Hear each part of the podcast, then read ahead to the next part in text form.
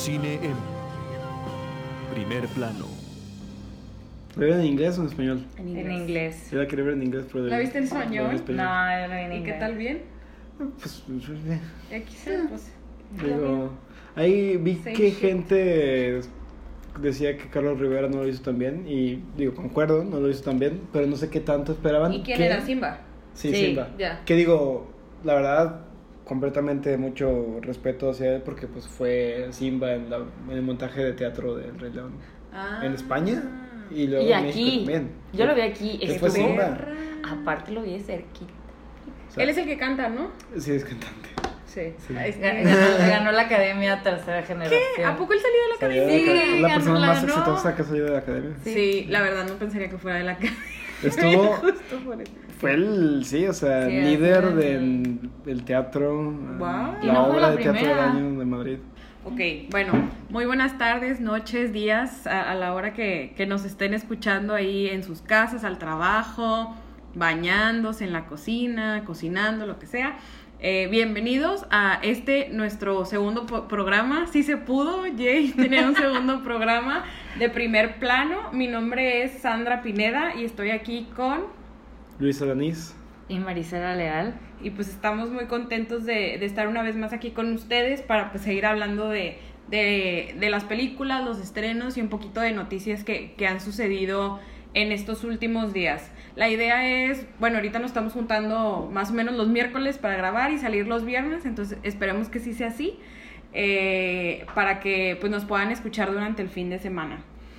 Bueno, eh, ¿ustedes qué, qué vieron? ¿Qué hicieron entre semana? ¿Qué, ¿Cómo va todo? ¿Qué, qué opinan de, del cine, de Netflix? ¿Qué vieron? ¿Qué hicieron? Yo estoy viendo ahorita Paquita Salas, la serie de Netflix. Ah, ¿no- sí. ¿No la ven? No. Este, un saludo a Paco Tijerina que me la recomendó mil veces. Ah, Es- sí, perdón, antes de que se me olvide, un saludo súper grande a Aldo, este, que nos escucha y que me dio mucha retroalimentación acerca del podcast pasado. Eh, muchísimas gracias. Y Barquet también que nos escuchó. Muchas gracias. Continúa. Muy bien. muy bien, muy bien. Este, no, Paquita Salas es una serie, está grabada tipo documentary como The Office. Ok. Este, muy buena, española. Este, episodios de 30 minutos, son 5 por temporada. Acaba de salir hace unas semanas la tercera. Entonces se ha estado hablando mucho de ella y estoy impresionado, impresionado obviamente con la calidad de la serie, pero la calidad y, y la el presupuesto que tiene que le metió Netflix para la promoción de la serie, porque los teasers que han sacado de que en YouTube y en Facebook y en todos lados son de tanto calidad en presupuesto como la serie en sí, o eso parecería, o sea, es increíble la difusión que tiene.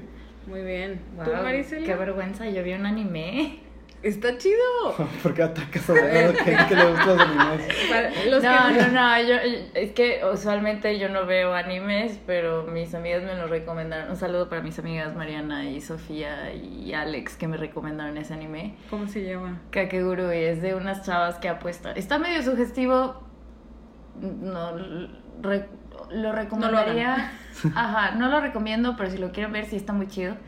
Este, sí está. Está chido. Está, chi- está chido, digo, son dos temporadas, duran 20 minutos y, y sí me gustó. Digo, si la gente, si hay alguien ahí que, que, que nos escucha que, que le guste el anime, podemos ver un anime, quizás los tres, algunos Una episodios, película. y traer un experto en anime, alguna película que, que les gustaría que, que lo viéramos y habláramos acerca de ella, pues estaría cool. Yo por lo general no lo veo, porque no los no sé de, de ese tipo de, de animación, pero pues no estoy... Porque luego hay gente bien así de que no, es que el anime y como muy en contra, ¿no? Y pues digo, cada quien Claro, que le es- guste. Sí. Es un medio más. Sí. Digo, fue- de verdad la pasión que tienen para, o sea, la gente que le gusta el anime, por ejemplo, el fin de semana estuvo aquí en Monterrey la convención, esta anime. Sí, sí. Y pues fui y la gente que le invierte muchísimo, los que hacen cosplays y de verdad se emocionan un chorro y, y está wow.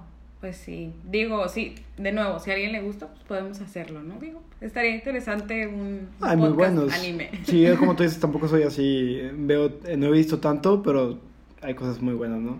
Inclusive de nuevo en Netflix está Agretsuko, Agretsuko, que es muy buena, y después lo podemos com- Hablar, comentar. ah, sí, muy bien, sí estaría chido hablar acerca de ella. Eh, para que no se nos olvide también, queremos decir, por favor, síganos en nuestro Instagram, es arroba bajo primer plano. Síganos ahí, a veces estamos compartiendo qué, qué, estamos haciendo y qué estamos viendo en la semana. Y si tienen alguna duda o algún mensaje que quisiéramos que luego les contestáramos un poquito más largo o algo así, nos pueden mandar un correo a buzón gmail.com. Pero bueno, en cuanto a noticias, pues realmente no ha habido tanto así que, que haya como habido...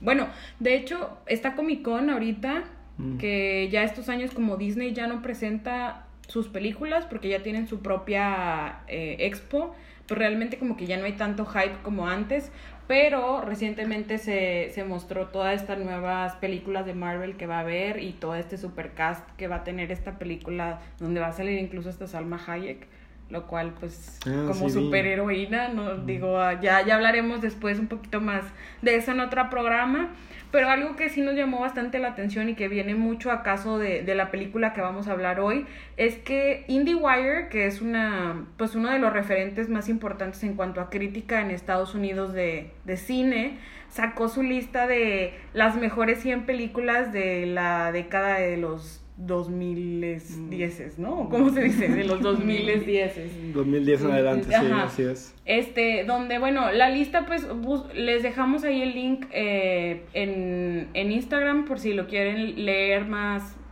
más bien ver la lista completa, pero, pero más que la lista, creo que el mensaje inicial que da el, la, la noticia o, o el artículo es lo que nos pareció muy interesante, ¿no? Sí, la verdad estamos discutiendo Sandra y yo que pues qué tanto sentido tiene hacer una lista porque nadie o sea, nadie puede estar 100% de acuerdo. Exacto. O sea, son demasiadas películas, aparte obviamente no hemos visto todas, y si digo la mitad tal vez es mucho. Sí, exacto. Uh, pero obviamente hay unas cosas muy muy lindas ahí, o sea, hay unas películas que son tremendas y que claro que tienen que estar. Sí, sí conseguimos pensar en películas que se nos hacía que debían estar y no estaban. Ajá. Pero como decía Sandra, creo que lo más importante es, o algo de las cosas más bonitas de este artículo es la introducción, que tiene un, un mensaje muy, muy padre sobre cómo ha cambiado y se ha transformado, no nada más la industria desde dentro, pero también los consumidores han cambiado mucho del 2010 en adelante de maneras que no se esperaba.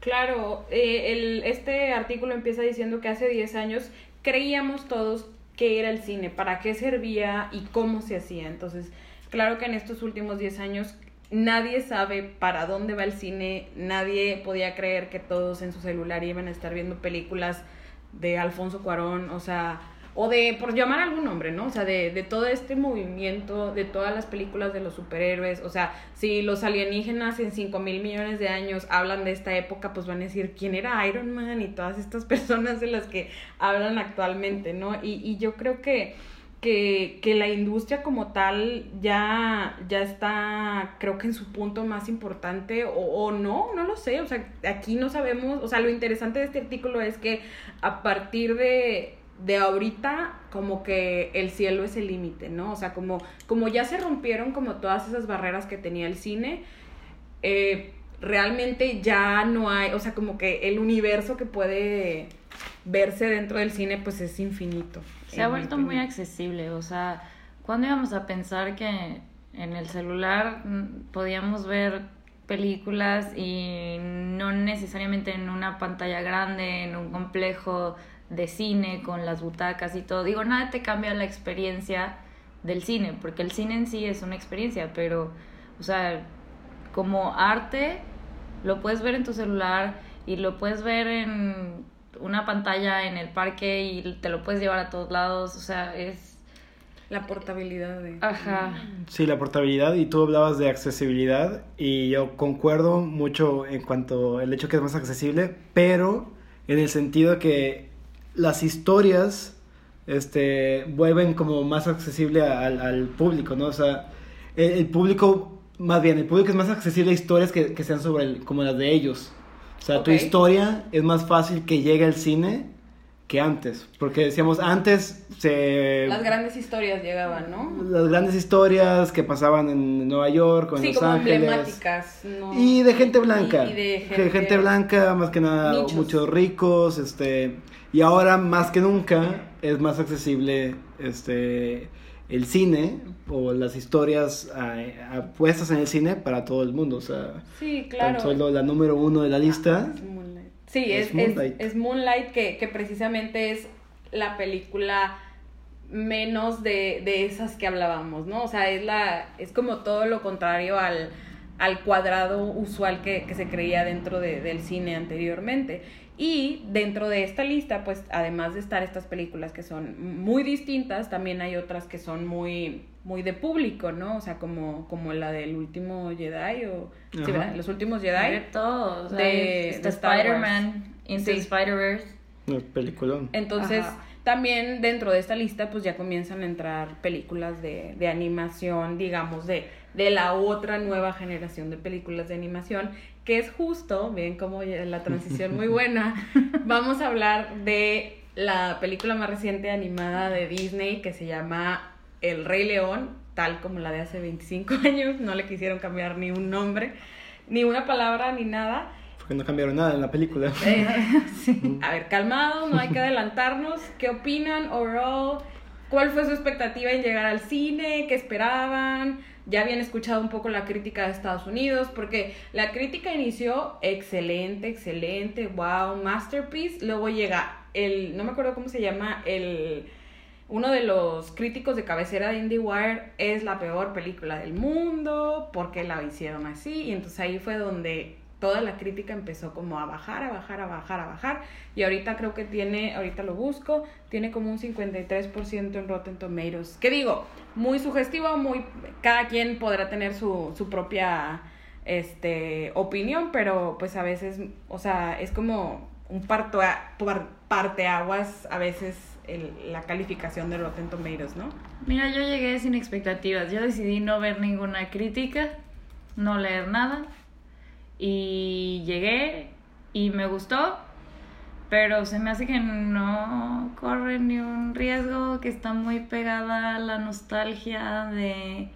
Pues está igualita, no cambiaron nada, o sea, tiene así como pequeñas adaptaciones que la hacen ver como que un poquito más madura, pero, pero no, pero no, o sea, no, no cambió nada, sin embargo, sí me gustó.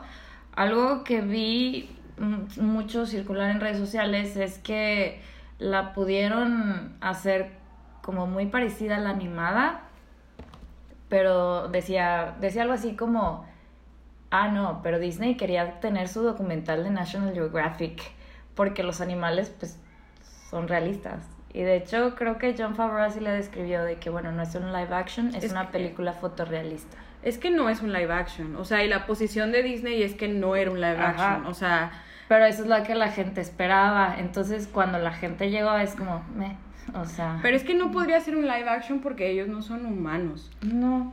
O sea, vaya, no, no son, o sea, ocuparías de que un león de verdad, tipo, actuando y así. Lo que te metes en muchos problemas legales y, un, sí, y humanos, éticos, claro. Sí. Pero yo creo, o sea, obviamente entra en este universo de los live actions, o sea, ya decir que no es un live action me parece algo muy técnico, pero obviamente y hay mucho talento, porque esto fue reproducido, es increíble pensar que esto no es real, que esto no es un, documental. Está bruta la animación, o sea, cada pelo, cada animal está, dije, wow, me siento en la sabana africana o algo así. No, pero sí, no, la película eh, técnicamente maravillosa, Uh, tú hablabas de las expectativas, yo no llegué con mucho, llegué con las mismas cosas que he llegado a los live actions de Disney, que pues es nulo, la verdad, o sea, es como, ok, vamos a ver qué, qué tal. abierto, digamos. Abierto, esperamos, yo llego esperando que sea lo mismo y ojalá me cambien algo para bien, que sea interesante. Aquí no hubo ningún cambio, obviamente esperaba ver la calidad en, en la animación, que es excelente. Pero algo que yo ya, ya había escuchado y que es de lo, más, obvio es, estás viendo animales súper realistas y bien padres, pero ¿cómo eh, voy a sentir, me voy a sentir devastado? ¿Cómo voy a querer llorar cuando Mufasa este, muere. sí, estoy viendo spoilers de 25 ya no años. hay spoiler, o sea, por Dios, sí. Sí, estoy viendo la cara de un león muy bonito y súper tierno y todo, pero no estoy viendo la cara de tristeza y que hay angustia que vimos cuando teníamos 5 años o menos, que fue la primera vez que conocemos el concepto de la muerte. Sí. Y eh, la animación obviamente te permite dar unos rasgos mucho más humanos al, a los personajes, aunque sean animales, y te hacen sentir más triste todavía reflejan mejor tus emociones, tanto de tristeza, las partes de risa son me, más muchas más graciosas en, animación y todo. O sea, aquí la verdad me, me pareció plana la película. Sí, estoy de acuerdo. Sí, eso, eso era lo que te decía, que, o sea, mucha gente de eso se quejaba, de que no, es que no se parece al original y no sé qué, precisamente porque los animales no tienen expresión, entonces no te conmueve como te conmovió la primera. Pero también ponte a pensar, yo, por ejemplo, ¿qué edad teníamos cuando vimos la primera? Yo Tres, cuatro años. Yo, yo nací en el 94. Bueno, yo, yo nací en el 91, entonces yo tenía que tres, cuatro años cuando vi la película. la viste a los obviamente chillé de que Mufasa se murió y no sé qué. O sea, ahorita ya a los 27 que la estoy viendo, obviamente ya no me va a conmover igual. Entonces. ¿La animación tampoco? No. O sea, se me hace un logro. Wow, esto ya lo discutimos con Toy Story, el logro animado de 1900 y No, pero creo que la pregunta de, de Luis es la película que si animada. ahorita la animada te vuelve a conmover. No. ¿No? Bueno. No, yo sí. No, claro, para mí es, claro, creo que es otra cosa lo que, no, yo lo que creo te pasó que no. a través de dos años. Eh. Bueno, tú eres alguien muy separado a todo el mundo, Marisela.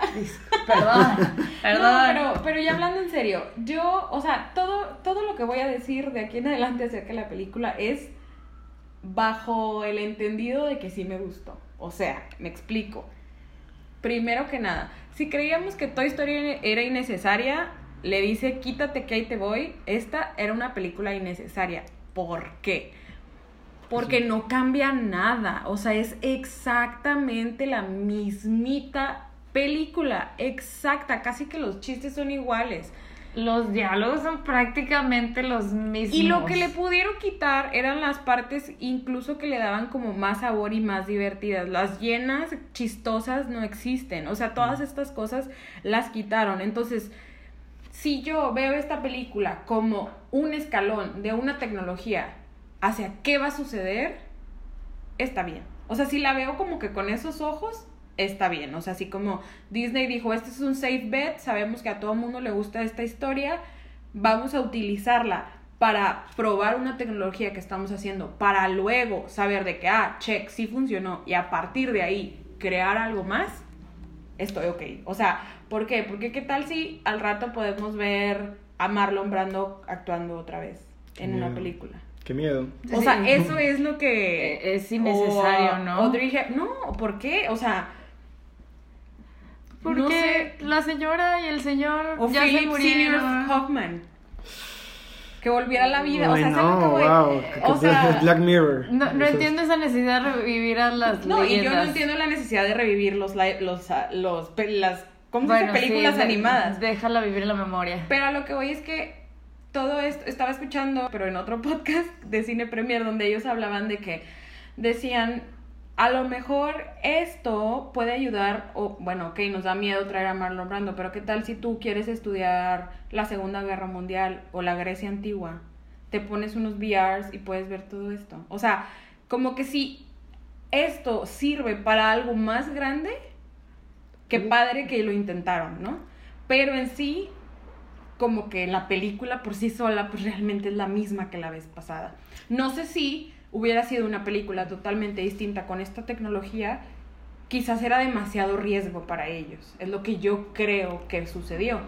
Y aparte del, de que obviamente pues saben que somos utilizados por Disney y es una máquina de dinero que vamos a ir a pagar para ver todas estas películas. Sí, creo que lo buscaste demasiado significado, en mi opinión, o sea, porque yo creo que... Es que te quería encontrarlo, pues. Dinero. Porque de ahí en fuera no, no, no hay... Dinero, el dinero es la razón, obviamente. Sí, sí, sí, pero pues hubieran hecho un live action cualquiera. O sea. Que mejor que el Rey León, una de películas icónicas. Aparte, un live action cualquiera, ya hicieron un chorro de live actions. Me refiero a cualquiera en el sentido de la tecnología, porque ellos para hacer todos los encuadres dentro de la película mapearon la sabana africana o lo que sea en un lugar y se ponían VRs y así podían ver cómo iba a estarse moviendo la cámara. O sea, entonces, ¿para qué crear todas esas pendejadas si realmente iba a ser el Rey León. O sea, no sé, me interesa como que cuál va a ser el siguiente move, ¿no? Y en especial de John Favreau, que es, él nos trajo Iron Man, él trajo Jungle Book y ahora trae esta película. Bueno, Chef, él lo hace. Pero lo que voy es, él inició lo que IndieWire está diciendo, que marcó esta década y que va a marcar el rumbo del cine. O sea, hizo Iron Man 1 regresa con Jungle Book, que fue la primera de todas esas bolas de películas live actions. ya más chidas, digamos, como ya chidas. Y ahora llega con esta que es como el derroche de, mira, la tengo hasta allá, podemos, somos Disney y podemos hacer lo que se nos antoje. O sea, puedo revivir a quien tú quieras, puedo animar a quien tú quieras. Y entonces, o sea, por qué existe esta película, pues como dices tú, a lo mejor es porque pueden. Y ya. Sí, yo, yo, yo creo que es... Obviamente era un reto y quisieron demostrar que lo podían hacer y que lo hicieron excelente en la cuestión técnica. Ahí el problema fue, pues bueno, me parece excelente la capacidad técnica que tienes, pero la capacidad narrativa se quedó en el año 1992. Es, sí, claro. Y aparte, o sea, siento que a lo mejor John Favreau fue más un ingeniero que un director, ¿no? O sea, no hay una mancha de director dentro de la película, no hay una dirección actoral porque están actuando y, bueno, hablando en este caso, o actuando todos los actores, digamos, de voz. Y tienes un supercast, ¿eh? Mm, sí. claro, que es un supercast. Es un supercast. O sea, de ahí se agarraron para venderla. Pero lo que voy es que. Y lo los hacer en el pastel con Beyoncé. Claro. Pero lo que decíamos hace rato, Carlos Rivera, que hace la voz en español y todo esto, por más que hayan sido buenos actores, como el animalillo es inexpresivo, pues vale madre como si es bueno o mal actor. Eh, no este creo, no, estoy en desacuerdo. Porque por lo mismo, yo pensaría lo contrario, por lo mismo que es un animal real y que no le puedes poner expresión en la mirada, la voz se vuelve más importante. Sí, por eso, pero yo siento que pudieron ser, si fueran más expresivos, pudieran ser un poco, o sea, darle más sabor a la película. O sea, como que los actores estuvieron atados a que los animales eran inexpresivos, es lo, a lo que voy. Ahí yo no sé cómo funcionó, si primero se, se grabó voz y luego se animó. Ah, no, no sé. Yo sé, que los actores grabaron todos juntos. O sea, hubo ah, varias partes que grabaron todos juntos.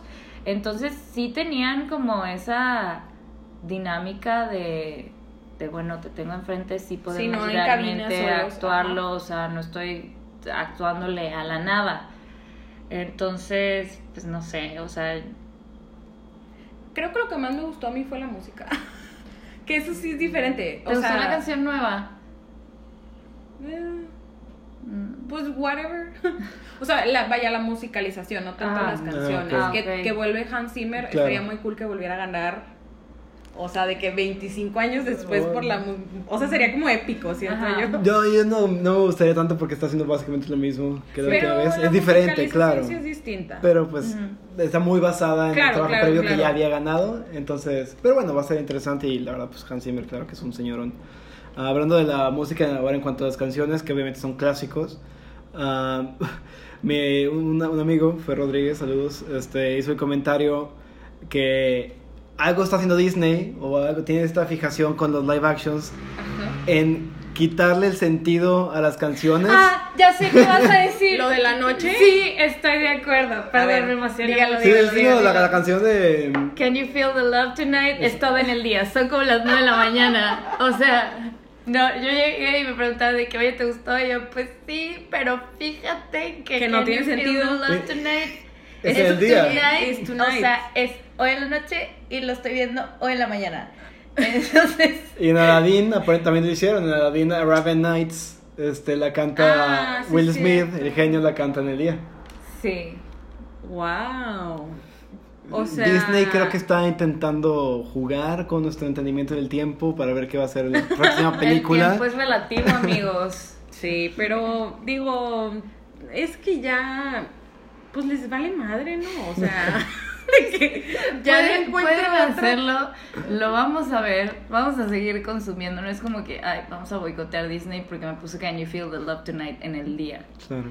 Sí, y, y esas canciones sí están muy bonitas. O sea, la voz de Beyoncé también. Bueno, ¿qué les, gu- las voces, o sea, les gustaron? ¿Creen que va con los personajes?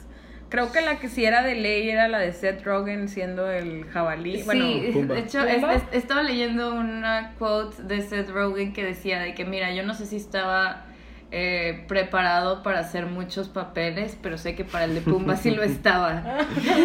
para el de Pumba yo era ideal. ¿Saben qué me gustó mucho? Billy Eichner como Timón. También de Sí. que- O sea, se me hizo muy Sin Steeler, porque a mí de la primera película, del- de, la original, una de las escenas que más me gusta es cuando son carnada y Claro. que dice, ¿qué quieres? Que me ponga falda y baile bla bla. sí. Claro. Y yo dije, bueno, ¿cómo van a hacer eso? Evidentemente es algo que no pueden No van a hacer, hacer. porque son animales, es imposible.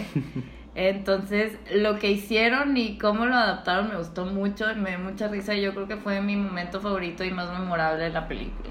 A mí no me gustó tanto, porque bueno, yo, yo la vi en español, Ya. entonces no sé si ahí se perdió parte de- del encanto. Este, pero igual me imagino a Seth Rogen en el papel de Pumba, este, Sí. de los personajes que más me gustaba o que quiero escuchar, escuché unos videos en YouTube, era de John Oliver haciendo de Sasu, que también me Sí. parece que queda muy bien. Ah, y sobre el doblaje en español, yo la verdad he visto comentarios que, ah, es que Carlos Rivera nos dejó a deber.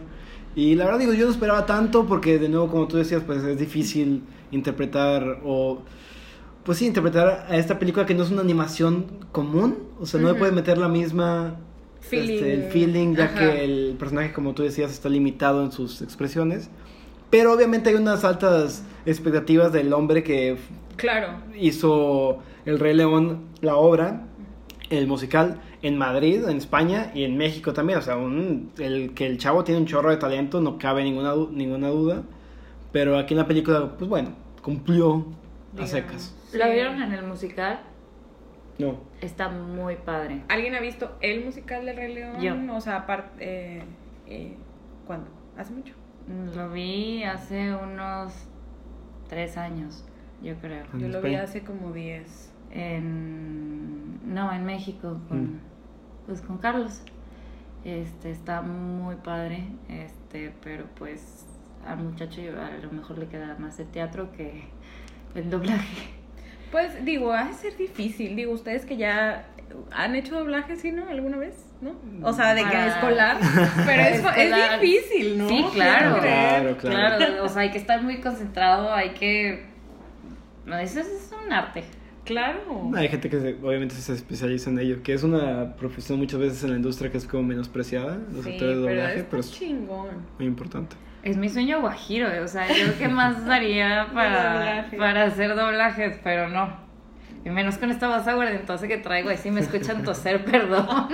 Pero bueno, entonces, Final Thoughts, o sea, bien, Bien, está entretenida. pero nada que no hayamos visto ya, ¿no? O sea, es prácticamente la misma historia, ¿no? Sí. Completamente la misma entre esta y la animación original, mil veces la original. Sí, yo también diría que, que se lancen a... Estaría cool que vieran primero la... Digo, probablemente ya vieron la, la, la nueva, pero como que aventarse ahí un maratón de la nueva y, y luego después la, la original o algo así. Me dejó muchas ganas, cuando salí de ver Sí. live action me dejó muchas ganas de ver la original para ver si la razón por la que no me gustó esta fue porque en mi recuerdo estoy glorificando la animación, Es que eso pasa a veces. porque puede ser, tiene mucho tiempo que no la veo. Y Sí. para mí el Rey León, la, la animada, es una joya. Claro. Entonces quiero volverla a ver para ver si yo me estaba equivocando o si yo estaba sobrevalorando, que no creo, No, sí o lo si es. realmente esta me dejó en corto. Pues nos guste o no nos guste, su budget era de 26, 260 millones de dólares, ahorita ya lleva 600 millones de dólares en cartelera. Disney, adóptame. Entonces, nos guste o no nos guste, le está yendo muy bien. Y pues díganos ustedes qué, qué opinan de ella, si ya la fueron a ver y, y pues que, cuál es la que creen que sigue este, en sus en sus películas de live action. Mulan, a ver qué nos trae con Mulan. Puede ser interesante. Ah, y bueno, y la sirenita, ¿no? ah, también. Un gran tema, un buen tema ahí. Ahí díganos qué, qué opinan que va a suceder en esas películas. Pero bueno, continuamos, dejamos atrás El Rey León. Los invitamos de nuevo a, verla, como dice Luis, a ver la, la original y, y, que ustedes hagan ahí sus propias conjeturas, ¿verdad? Pero ahora seguimos con el cuento de las comadrejas. Que Marisela la acaba de ver, por eso llegamos tarde a hacer este podcast. Entonces, tú Marisela vas a explicar... tú Marisela vas a explicarnos de qué va la película. Pues mira, en la película es una actriz, una actriz del cine mudo, ya están en sus últimos años, están sus que serán 70. Ya están retirados, ¿no? Sí, ya están retirados. Es, es una actriz, su esposo. Actor. Que también era actor, slash pintor. Eh, su. Un director y un guionista. Ajá, un director y un guionista, todos amigos.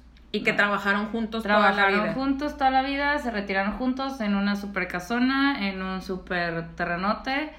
Y llegan dos chavitos de una de, inmobiliaria. de una inmobiliaria a querer quitarles el terreno para tumbarlo y construir un complejo.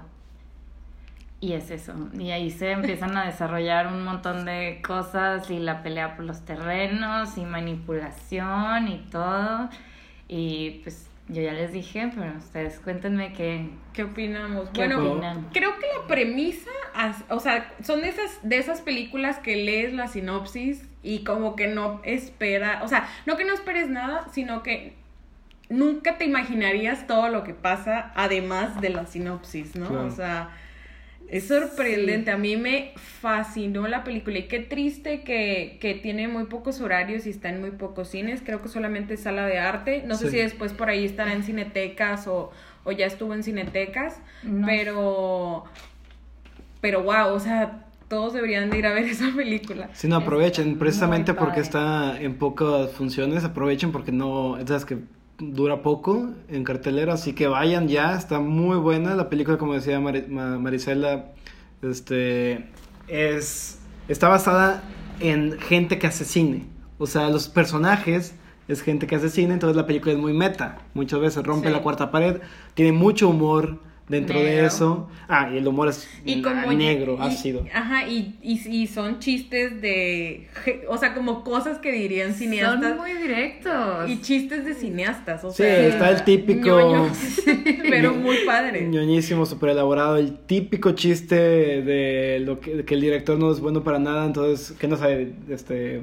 Que no es bueno para producir, que no es bueno para escribir, que, no es bueno para actuar. ¿no? no se hace, hacer nada más, Ah, es director. Que mandar a la gente. ¿no? El típico chiste. De hecho, también hacen ahí por ahí, hacen por ahí un chiste de cinema verité y yo, y yo en el cine así de y todos en la sala de que, ¿y esta qué?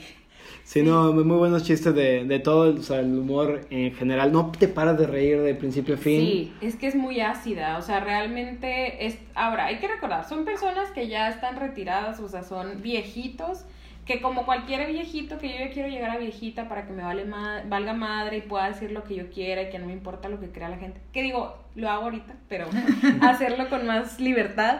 Y ellos pues ya llegaron a un punto de sus vidas donde todos están retirados, nadie hace nada, como amigos se la pasan en la misma casa, toman su tecito en la tarde, cada uno tiene sus hobbies y dicen ellos que tienen la mejor vida porque se la pasan recordando como todos estos buenos momentos que tuvieron en su juventud o en su carrera como, como cineastas o, directores, guionistas, etc.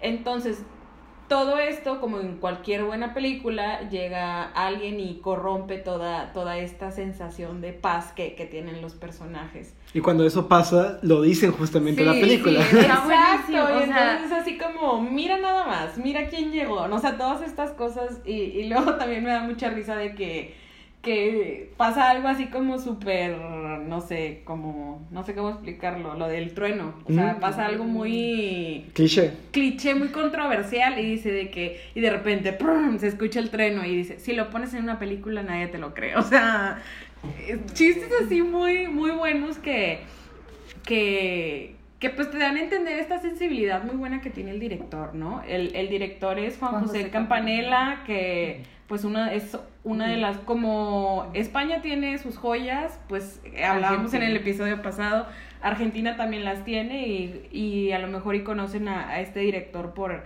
El secreto de sus ojos, que es una película pues muy muy muy buena, por ahí debe de andar en en Netflix o por ahí en el Festival de Torrents. Por ahí que ande por ahí.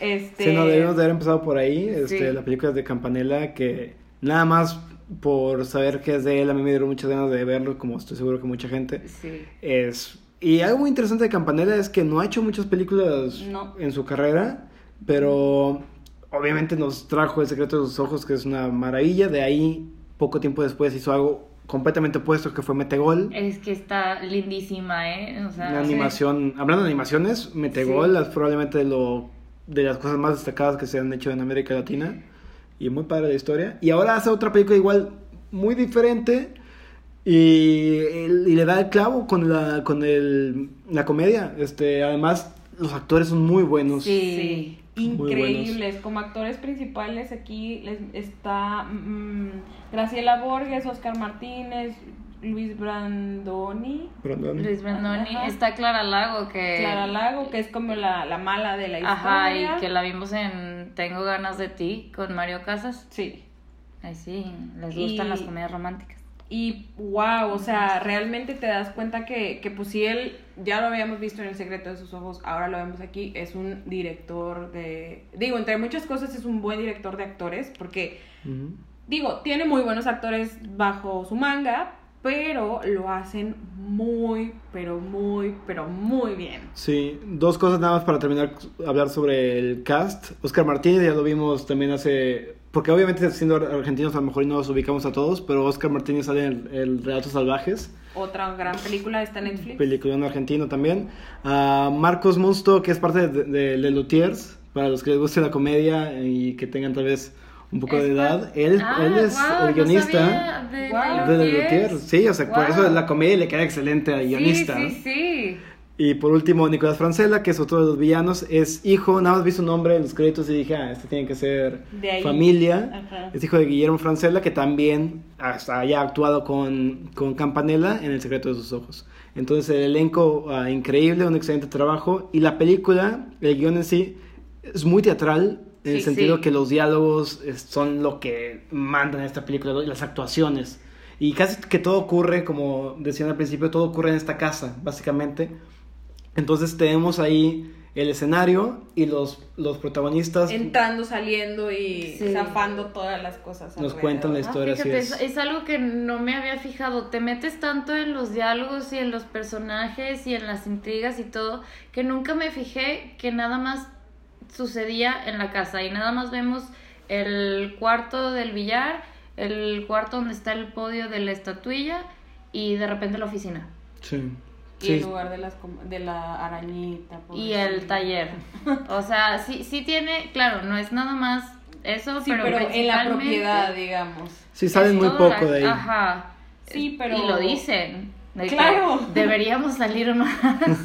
Y claramente, como dices tú, Luis, eh, ahí está la película. O sea, son realmente la locación como que no importa. O sea, pudo haber sido otra casa, pudo haber sido otro otro terreno, pero realmente lo que importa ahí verdaderamente son las actuaciones de pues de todos estos grandes actores, como dices tú, muy muy importantes y que se roban la película todos. O sea, yo no me iría por uno más que más que otro, ¿no? Claro, y el ritmo es muy bueno. Sí, tiene Ya un no te buen pierdes ritmo. en ninguna parte.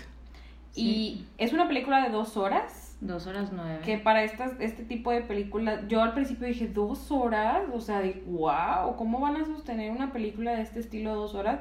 No, o sea, yo estaba de que ya se va a acabar, o sea, ¿cómo van a resolver todo esto? La verdad, la resolución del problema que tienen, que es que, que, que la casa se, se va a vender y toda esta onda, se resuelve muy, muy bien, o sea, Está muy, muy al estilo teatral, muy al estilo Mm. del cine.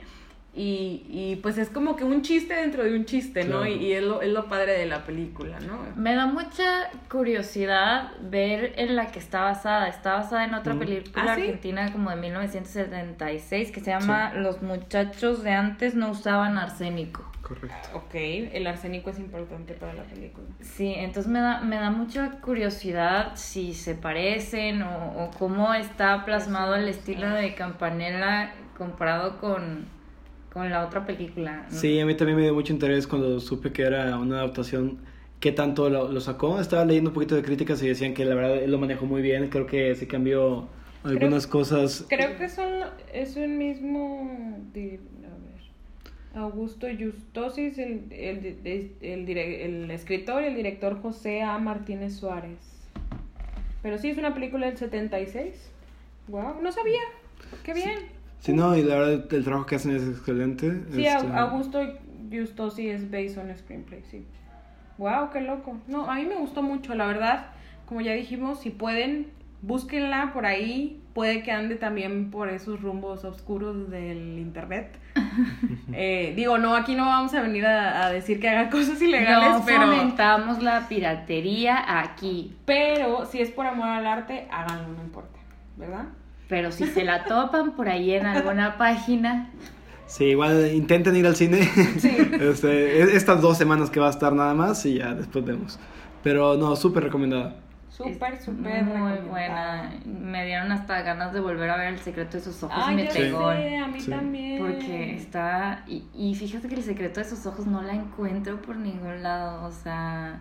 Estuvo en que la busqué en Netflix. No sé si ya se Ya no está, ya no está porque la busqué hace poco y de repente me dan ganas de verla y la busco y no la encuentro, entonces pues ya lo dejo por ahí y se me olvida después, entonces no está. Muy recomendada, la verdad. El secreto de sus ojos, de las mejores películas que se han hecho en América Latina, por lo menos en el, en el último siglo, en lo que va del Ya siglo. ganó el 2011. Oscar por esa película. Ganó el Oscar a Sí, mejor película. extranjera. Sí, extranjera. Ahí está. Pero bueno, ella tienen varias recomendaciones en cuanto a, a películas eh, que están en el cine, que no están en el cine. Eh, por último, nada más quería- quisiéramos recordarles que, bueno, acá en Monterrey, para la gente que es de Monterrey, en la Cineteca hay cosas muy interesantes. Vamos a abrir aquí nuestra cartelera de la Cineteca. Acaba de iniciar un, ciclo que se llama Clásicos en la pantalla grande. Eh, ¿Cuáles son las películas que, que van a estar? Va a estar Vaselina, me parece. Eh, Eh, Eyes Wide Shut o Los Ojos Bien Cerrados de Kubrick, que es uno de mis directores favoritos y creo que es mi película favorita de Kubrick. El Mago de Oz, Ah. Las Reglas del Juego y Una Banda Aparte. Son películas de nuevo de cines clásicos. Va a estar en julio y en agosto en la Cineteca. Además, tienen Viernes de Terror para los que les guste ese tipo de cine. Creo que aquí no somos tan fans de, de, de ese género, pero... Un poco de todo. yo sí me voy a dar una vuelta. Pero bueno, Marisela les va, les va a ir y nos va a venir a platicar cómo le fue. Entonces ya, ya está aquí eh, grabado que, que se va a lanzar a la cineteca. Me sacrifico por el equipo. hacen unos bagels súper deliciosos en la cineteca. Nunca los han comido, están súper buenos. Y bueno, como ya hablamos la semana pasada, pues también está el ciclo de el mismísimo Quentin Tarantino, que ya sabemos que es un personajazo y pues tiene grandes películas para que se lancen a, a verlas. Aparte, en antesala de su nueva película que va a salir ya dentro de poco. Sí. Y última. No, no es la última. Si es la última, Creo ya que se le queda una más. No, es la, no- es la Dijo novena. que ya se retiraba, Sí, según es- yo. según él siempre dijo que iba a ser 10 películas. Porque Sí, Kill Bill es una, ¿no? Ajá. Sí.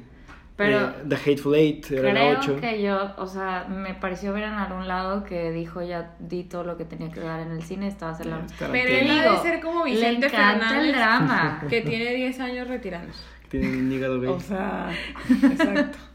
Pero esperemos Sí, que no, esperemos que no sea la última, pero obviamente ya falta, creo que será veintitantos de agosto que sale la película, la vamos a obviamente ir a ver y obviamente vamos a hablar de ella, entonces pues hay que estar atentos próximamente que, que salga la película.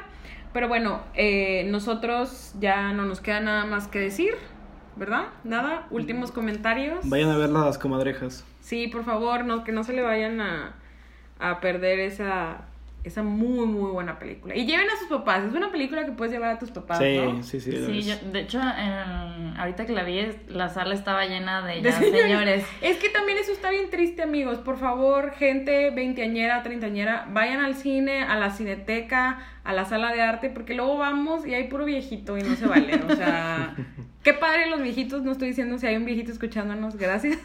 Los Pero queremos mucho. Pero, pues sí, ¿no? Debería de haber más gente joven dentro de, de estas funciones. Así es, definitivamente muy buen cine y de nuevo la película excelente para todos los públicos. Hay muchos chistes que son como que esa, el gap generacional. Sí. Y las cuestiones de actualidad como la gentrificación y todo esto, súper vale la pena, mucho más que el Rey León. Claro, mucho más que el Rey León. El Rey León lo van a poder ver en su casa, la original mejor.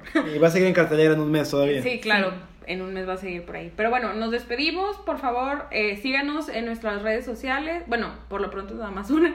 Bueno, no, también en Facebook. Estamos también en Facebook como primer plano. En Instagram como arroba y en bajo primer plano. Escríbanos todo lo que quieran, critíquenos, digan qué, quieren escuchar, qué, qué, les gustaría que habláramos. Eh, mi nombre es Sandra Pineda. Vamos a hacer la de influencer. Me pueden seguir en arroba Sandra Pineda Garza en Instagram. Y también se despide Marisela Leal, arroba Marisela Leal en Instagram. Bien creativa, ¿verdad? y Luis Alanís, arroba Luis C. Alanís. Muy bien, bueno, muchas gracias a todos por estar aquí, hacer este episodio número 2 y a ustedes muchísimas gracias por escucharnos. Nos vemos en el próximo episodio. Bye.